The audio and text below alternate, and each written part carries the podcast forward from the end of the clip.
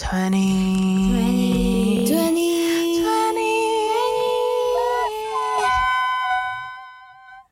Welcome back. Hi, 20 Plus Matters here. I'm your host again, Robin. And I'm your co-host, Cici. And we didn't forget we're with Javi And- Sabrina. Yay! and today, We are continue our last topic, which is burnout. Yes. And last time we was end with a very debatable questions, which is time management and how we do it, right? Well, Let's do a little recap on it first so the listener can remember. Causes of Mm, burnout. What are they? Social media. Uh, schools and job. Yes. and part-time jobs, of course. Basically, stress. And what are the symptoms? Bitchiness. Bitchy. And then like not just like being bitchy and moody is also like you feel so emotionally drained Mm-hmm. and you know like your effectiveness in like working decreasing. And the last one is mine is you being a cynical bitch. And I feel like burnout also manifests physically. Now, the question from last week Mhm. is how do we do good time management? Uh, as I mentioned before, me and Cici never experienced burnout. Mm. Officially, adulthood is 18 till now is two years. It's only two years, so maybe in the future I'm gonna have it. But for me, this is my habit. How my mom and my dad trained me. You need to have a goal. You have a goal, gonna have you have a good management skill, time management skill. You know this is your goal. You want 70 for your exam. To get that, you need to scheduling for your study. Instead of study everything in one night, which it make your brain cannot consume it. Mhm. You split it into small part. For example, like, oh, I know next week I have social psychology test. I know I have six chapter to go. So after school, I start my first chapter, mm-hmm. and I make sure I finish the third chapter on that day, and I make sure the next day when I recap the first chapter and the third chapter, I know what is that. And the next day, I go with the f- chapter four and chapter five, and the next day is six and seven, and the other day I gonna do a recap again for I remember. So split uh, into small stage to small goal. Have you remember your test or exam? That, that's how I work. Uh, I do have a question though. So, what is the difference like between people that have a good time management and people that who don't like? Why there's like some people that cannot have a good time management?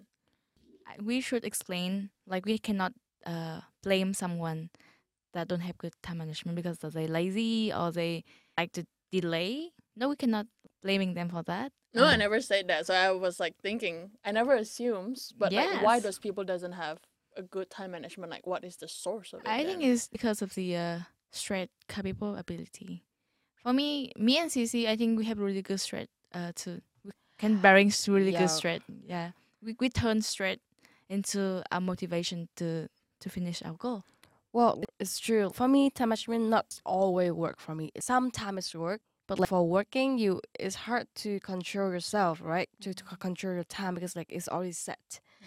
But um, for me, like for when I have stress, I try to turn it into a good stress instead of bad mm. stress. So bad stress causes you, you know, like bitchiness, right? And moody and kind of you know, like emotional exhausted. And when I got stressed, I try to make it become something kind of push me up. You know, kept motivations. I guess it's like the coping mechanism of stress. Like when we're in the face of stress and how we do it. I do notice that people like how to handle stress is divided into two. A healthy way and where they can cope up themselves like on the inside. But before we dive into it, believe it or not, stress can be divided into two things. So a distress and a eustress. Hmm. It sounds like a eustress. It's spelled with EU EU. stress. Oh, that's stress, EU. yes. That's the good one. Yes. wow.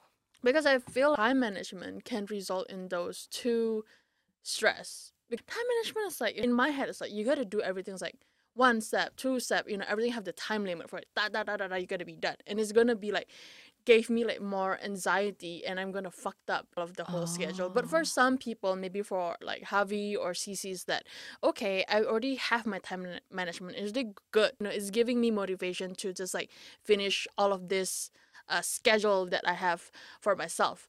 But I truly feel that sometimes that I would feel like the reason I have burnout is it because I'm lazy or I have a bad time management. The difference between laziness and burnout is can be there. It's a bit thin. I mean, of course, in our head is like, what is the similarity? We are lack of, you know, productivity in our life. Laziness is often more like a motivation or, you know, you don't have the will to work. But Mm. while burnout is something like you accumulated during your daily life, a lot of stress and prolong it and become like emotional distress, emotional exhaustion, and then like you cannot work or become productive anymore in your life. Burnout should not be stigmatized or be labeled as lazy because it is serious issue that need support and intervention. Mm, I get you. I feel like when I had burnout, it was quite hard for me to reach out to friends because like, there's a very bad stigma, especially saying, "Oh, I cannot do this."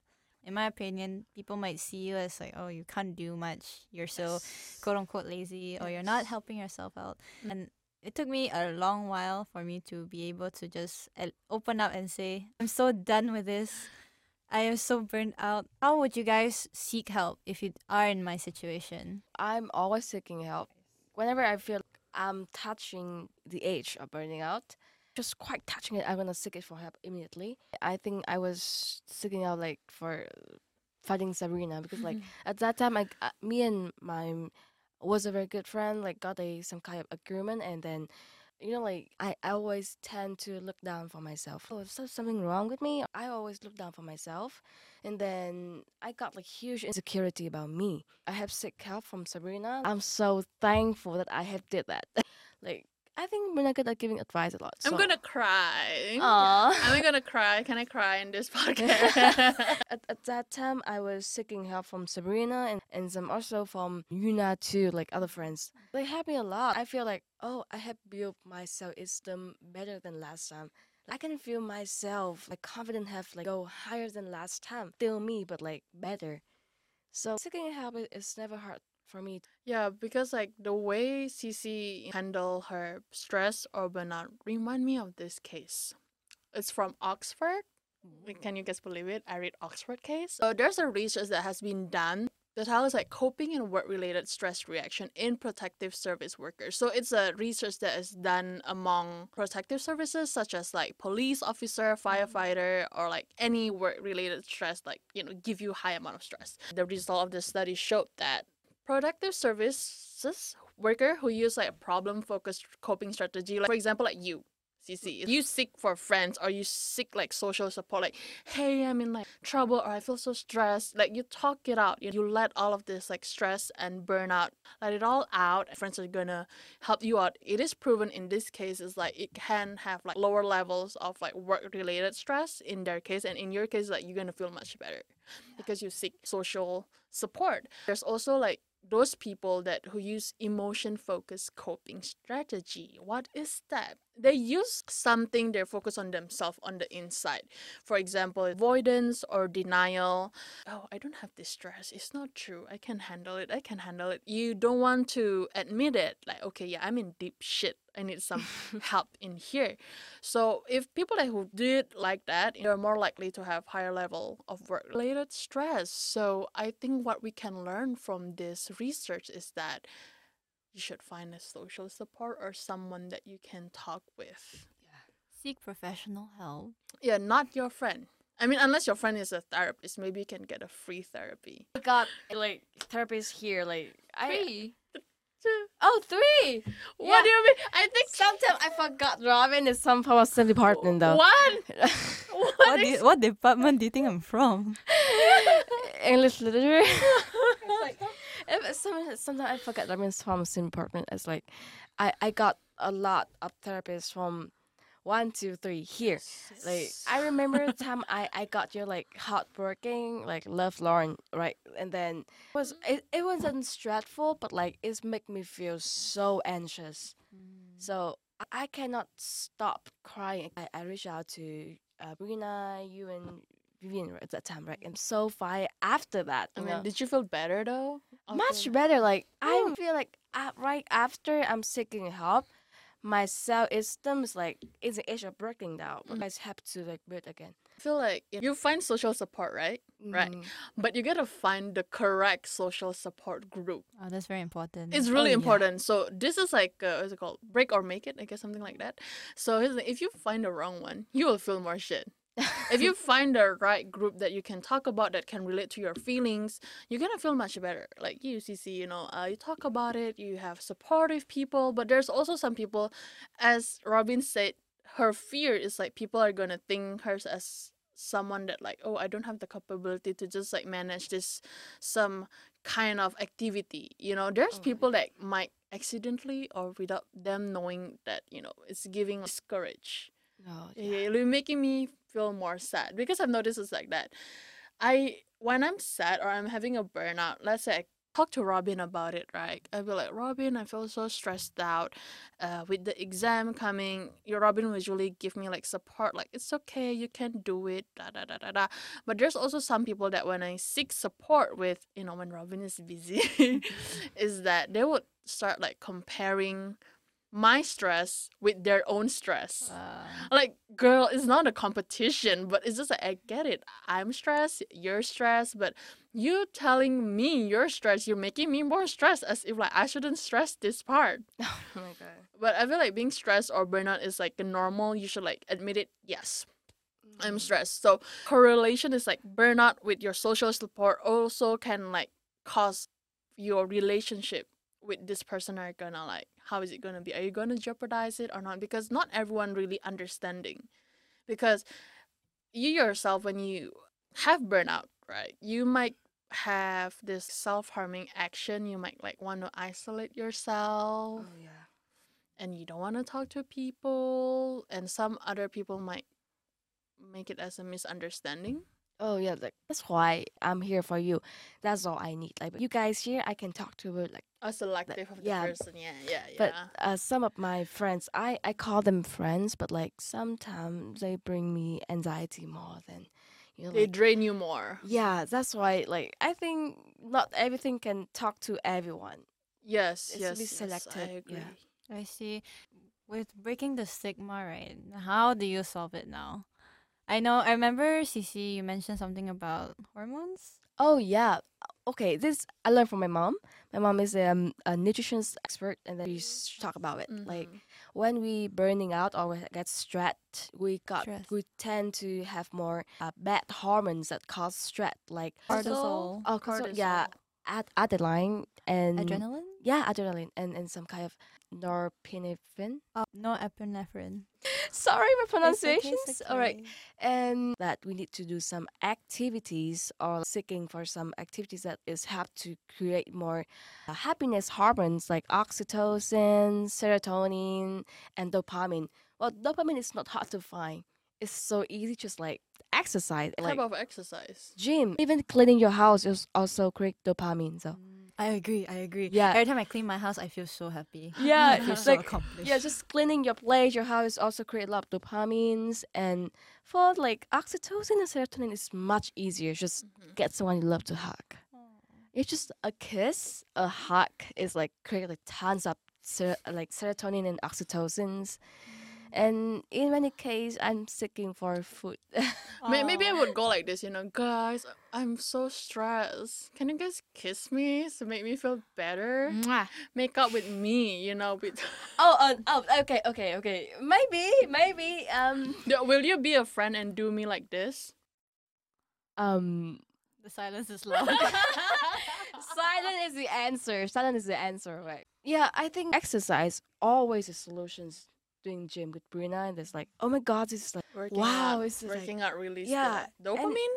yeah, it's make me feel better, and I can feel my body have some changing. Mhm. Well, having a nice ass give me a lot of dopamine though. Yeah, when you just Mm. stare yourself in the mirror. yeah, I think definitely, guys, do more exercise. Get some dopamine. and kiss someone. How do you guys stay organized? Because Mm. I, for me, it took me a while. For I use apps. I use Excel to plan out my time and make sure that my that I can keep up to my schedule. I give myself stickers. Time I- that's so cute. Yeah, the to do and the to do list, I will put some hearts and stars, and I reward myself with those.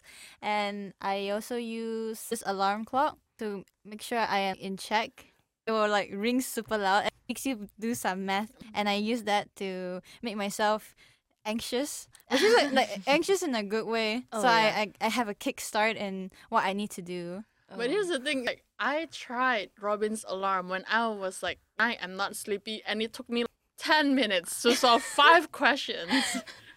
oh my god. That's Oh. cool. And I got it wrong. So For me, I wanna set myself a price. If I done something good, I gotta do it and finish it. For example, if I finish the exams, okay, let's go have some your hot pot or something I would love to eat.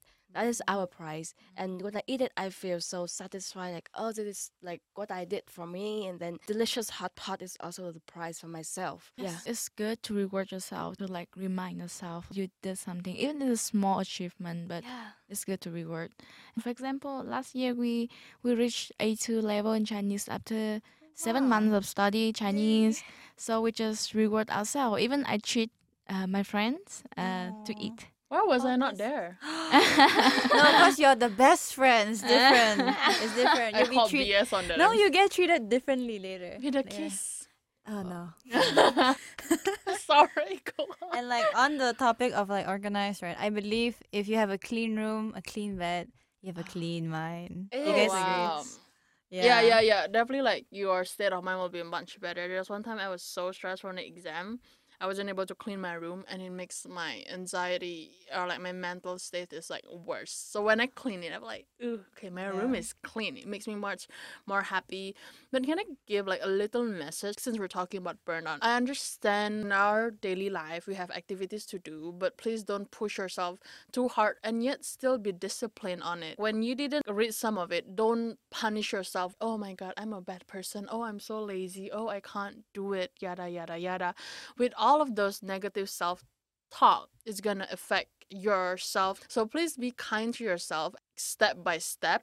Trying to be like more organized, have a good time management. Because for me, I think I'm taking baby step is I would write like a journal what to do, mm. and remember to take a break. But this is the most important: is practice self care. Prioritize your self care activities.